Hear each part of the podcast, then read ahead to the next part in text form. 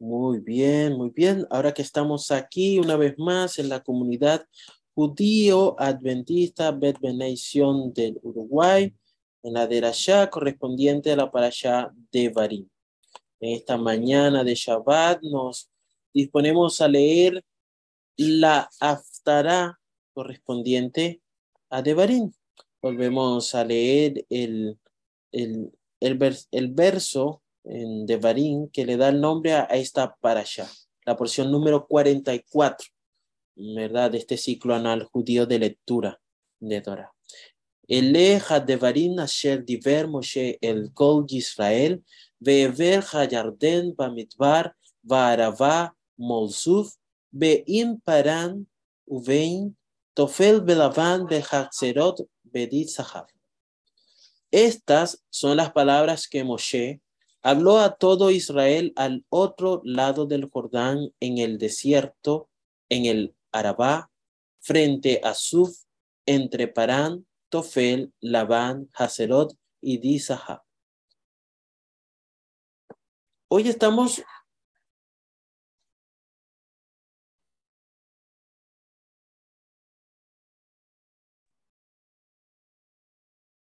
en esta mañana es interesante porque eh, la Aftará nos habla acerca o se asocia, ¿verdad? Eh, siendo que este es el sábado, em, sábado que precede a Tisha B'Av, ¿ok? El 9 de Av, ¿no? El sábado mm, es mm, bastante significativo esta fecha no, no, no, el sábado como tal, sino el 9 de Av, que cae al atardecer de, de este día de hoy, porque fue la misma fecha de la destrucción de los templos de Jerusalén. Ambos templos fueron destruidos el mismo día. Sin embargo, um, bueno, sin embargo no. Uno de ellos fue destruido 650 años después del primero. Y la Aftará nos da las razones mm, de la destrucción del templo en Jerusalén. ¿no? Em, aquí si nosotros vamos a, la Torah y buscamos allí en los profetas el libro de Isaías capítulo 1, 2 y 3, vamos a encontrar allí un texto interesante. Vamos a leer Isaías 1 hasta el capítulo 27.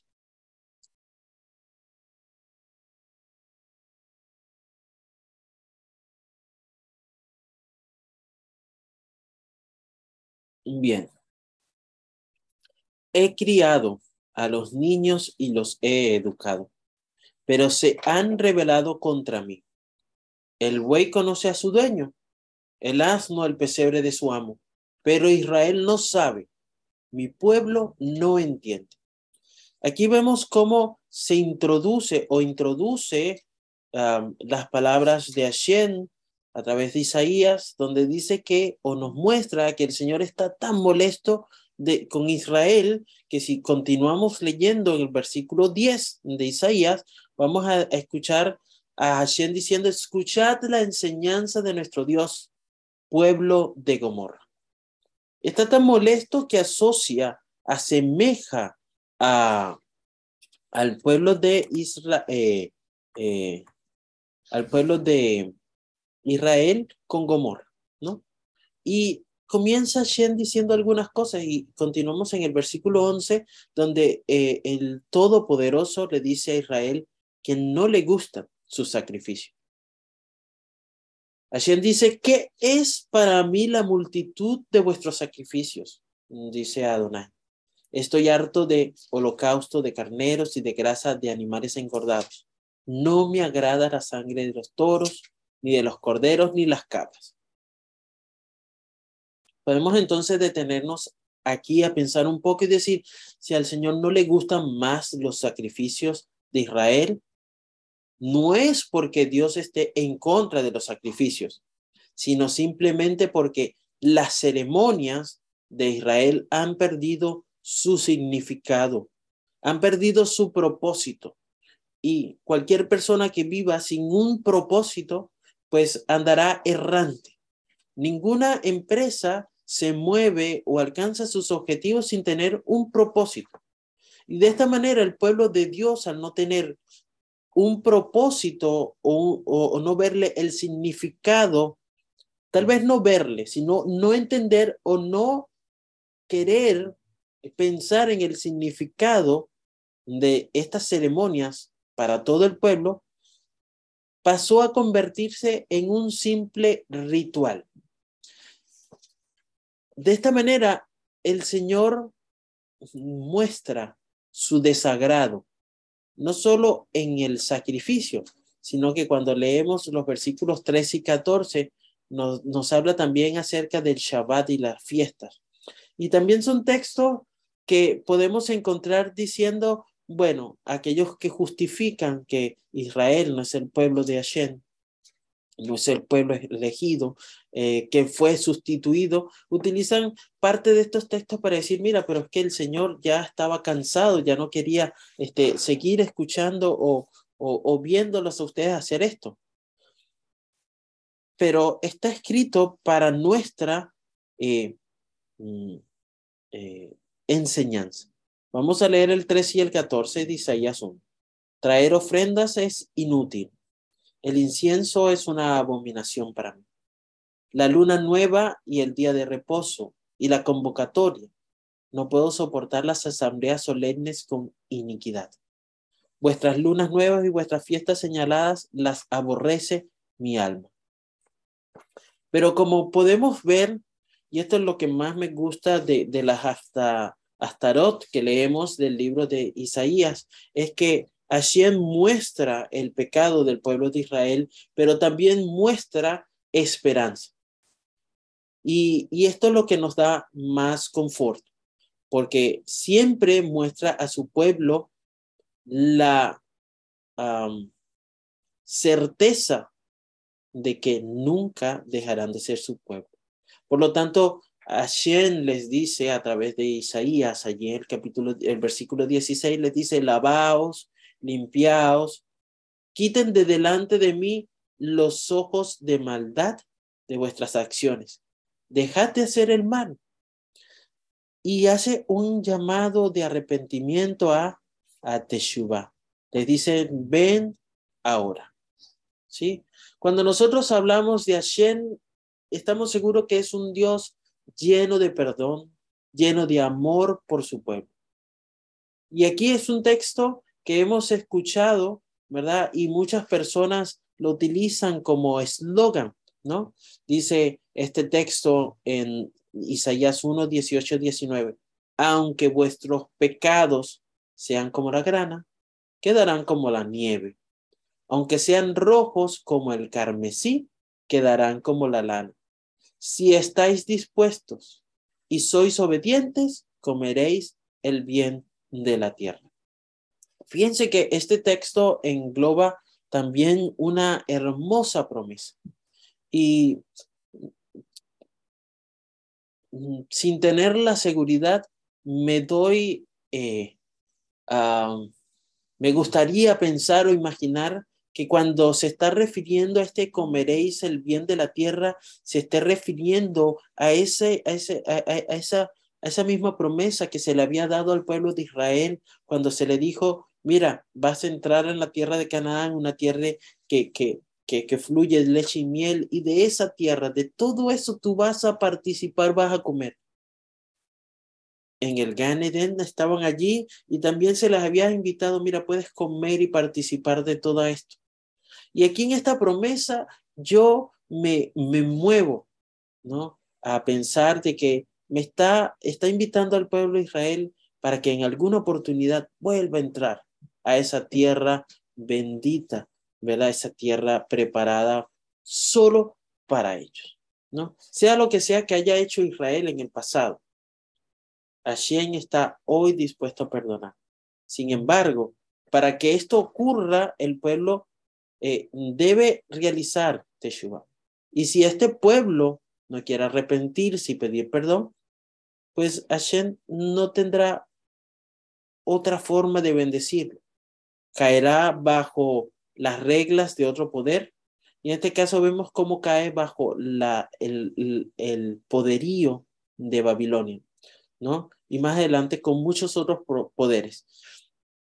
Pero el texto termina, ¿verdad? Como terminan todas las historias de amor, ¿verdad? Con algo positivo. Y nos dice acá Isaías 26, 27, restauraré a tus jueces como al principio y a tus consejeros como al principio. Después serás llamada la ciudad de la justicia, la ciudad fiel. Sión será redimida por la justicia y los que en ella se arrepientan por la rectitud. Qué maravillosa promesa encontramos en Hashem, nuestro Elohim, que a pesar de nuestros errores, a pesar de nuestras ah, iniquidades, ¿verdad? Él nos promete, nos asegura que nosotros vamos a ser nuevamente restaurados, reestablecidos. Qué maravillosa promesa, ¿no es cierto?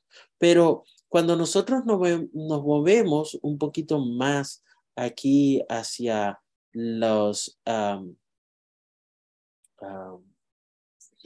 escritos apostólicos, pero antes de entrar allí, ¿no? Este, hagamos una enseñanza final de aquí. Esta es una visión de Isaías, ¿no? Que se refiere a la destrucción de Jerusalén y el templo, ¿no? Y cuando se registró por primera vez esta visión de Isaías, eh, todavía, bueno, era una visión que era para el futuro, ¿no? Para ese momento, el pueblo de Israel todavía tenía la oportunidad de arrepentirse antes de que esa tragedia llegara. Bien, sin embargo, como los judíos no se arrepintieron, sobrevino la calamidad sobre ellos, ¿no? Y hoy esta estará, eh, eh, mm, bueno, para esta eh, época de Tisha B'Av, se canta con, con la melodía inquietante que Megilat Eija, el libro de lamentaciones, escrita por, por Jeremías, quien fue entonces testigo presencial de la destrucción y caída de Judá y de Jerusalén. ¿Sí? Cuando leímos o mm, repasamos algunos textos de, de, este capítulo 1 que relata la maldad de Judá y cómo llegó a su máxima expresión la corrupción que había allí, ¿no?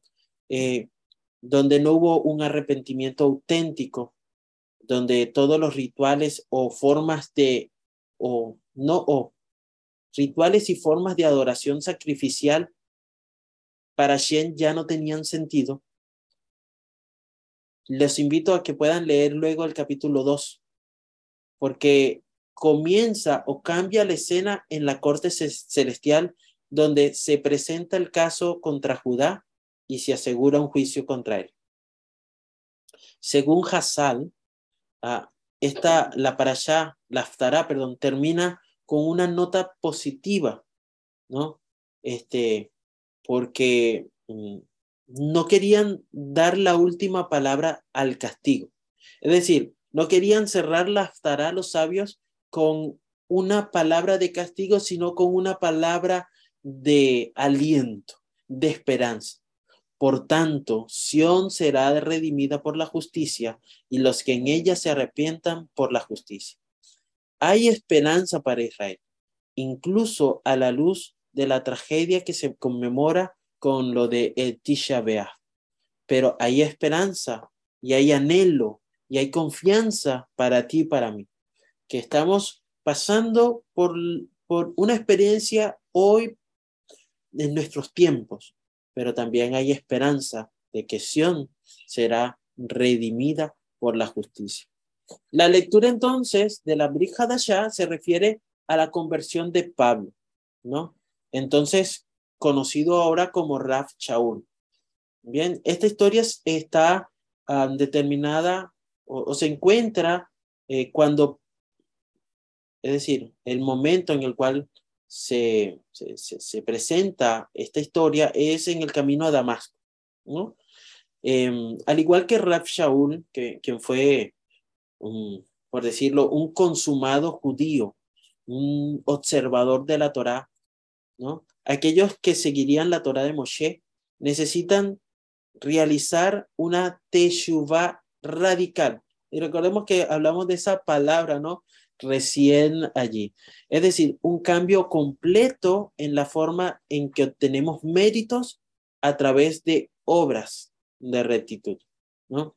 Y la primera mm, generación de israelitas no pudo entrar en la tierra prometida, recordemos eso, y, no pudo entrar a causa de su incredulidad. Y como podemos leer hoy en la parashá de, de Barín, incluso el propio Moshe se le prohibió entrar a la tierra, ¿no? Entonces vemos que a través de Yehoshua, a través de Josué, un tipo de Mashiach, quien trajo al pueblo confiando en las promesas de Hashem. Mira, Primera de Corintios 10, del 11 al 13, son eh, pocos versos, ¿no? Este, nos, nos muestra este, esta conversión de Raf Shaul. Volviendo atrás, Moshe comienza el quinto libro de la Torá, ¿no? El libro de Devarim, Deuteronomio, recordando la historia de Israel en el desierto, ¿no? Y nosotros entendemos hoy que es importante recordar el pasado para evitar repetir los mismos errores. Por eso aquí en, en Corintios 10, 11, 13, el rabino Shaul afirma, ahora bien, estas cosas les sucedieron como un ejemplo, pero fueron escritas para nuestra instrucción, sobre la cual ha llegado el fin de los tiempos. Por lo tanto, el que piense que está en pie, que tenga cuidado de no caer. No os ha sobrevenido ninguna tentación que no sea común al hombre. Dios es fiel y no dejará que seáis tentados más allá de vuestra capacidad, sino que con la tentación, continúa diciendo la Torah, mm, eh, os dará también la vía de escape para que podáis soportar. Si nosotros entendemos este texto que nos indica que todo ha sido escrito para nuestra instrucción y que a través de la instrucción tú adquieres conocimiento y que a través de la instrucción también adquieres la práctica, bien, pero para adquirir la práctica debes de, eh, de, de ver esta instrucción más de una vez se dice eh, a nivel científico que para que tú puedas desarrollar un hábito, para que tú puedas eh, tener algo en tu mente, con solo leer no hace falta. Con leer tu mente puede alcanzar o almacenar eso 20%. Pero si tú lo escribes o, o lo repites en voz alta, puede que llegues a 40%, pero si los escribes, vas a llegar a un 60%. Y entonces, cuando tú la instrucción que recibes, la repites, la lees, la escuchas, la escribes, entonces está haciendo de ese proceso lo que Dios quería que aprendieras a través del el pueblo de Israel. Que una era otorgarle perdón, salvación, redención pero también protección para evitar que el pueblo de Israel se aparte. Y este aprendizaje es importante para nosotros porque estamos cerca del final. Y el Raf Shaul nos ayuda en su texto a comprender o entender que estas instrucciones han sido dadas especialmente para quién? Para aquellos que están viviendo en el final de los tiempos. Porque el fin de los tiempos ha llegado. Todos los problemas y tentaciones de Israel ocurrieron porque no confiaron en Hashem. La falta de fe. Hablábamos en la, en la Bet Midrash, en el repaso del Bet Midrash, de que eh, Abraham fue movido por una fe sobre cualquier otra cosa, ¿no? Ahora, incluso cuando leemos esta, esta esta para allá, la y la allá, la duración de, del viaje, ¿verdad? Del pueblo de Israel en el desierto podría haber sido mucho más corta. Recordemos que Hashem quería que ellos hicieran un viaje que tal vez hubiera tardado 10 días, un mes, y hubieran entrado en la, eh, eh, en la tierra prometida. Pero a causa del, de, de, de este pecado del, del becerro, ¿verdad? De oro, tuvieron que entonces, bueno, transitar un camino más largo. Mira, dos años después del éxodo, podrían haber estado listos, preparados para entrar en Canaán, para comenzar su instalación y desarrollo en la tierra prometida, ¿verdad? Pero como Moshe nos repite, ¿no? Y hacemos uso de esa repetición de la instrucción en Devarim 1.22, ¿verdad? Vemos allí que el pueblo de Israel, de Israel, luego de estar ya dos años después de salir del éxodo, estaban ya otra vez, voy a entrar a la tierra, ah, pidieron enviar exploradores, ¿no? Nuevamente, la falta de confianza, la falta de fe, la falta de, de, de, de, emuná, ¿no? Y debido a esta falta de emuná, Dios propuso la conquista de Canaán por otros 38 años. La lección que hay que aprender hoy, tú y yo, de esta narración de Israel en el desierto, es que todos, todos nosotros estaremos tentados algún día a hacer algo malo. Porque la tentación es parte de nuestra naturaleza humana.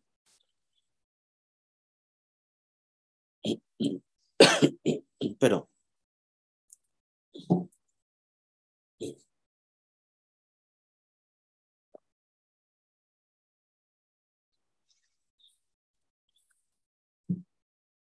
Corintio, aquí el Raf Shaul nos dice que el fracaso para aquel que cree en Yeshua HaMashiach no es una no es una obligación. El que tú desmayes tu falta de emuná no es una necesidad. Porque el Rab, Shaul afirma nuestra protección, porque dice que Hashem es fiel y no dejará que seamos tentados. No dejará que tú seas tentado más allá de tu capacidad. Cada uno de nosotros tiene una habilidad diferente para resistir la tentación. Y como Hashem nos conoce de manera individual, a ti y a mí, a todo su pueblo, conoce nuestros límites, según el rabino Shaul, él no dejará que seamos tentados más allá de nuestra capacidad. Y podemos entender esto cuando vemos eh, las tentaciones de Yeshua, ¿no? A pesar de ser el Mashiach, fue tentado en el desierto. Mira, si leemos eh, la Besorá de Mateo, un momentito.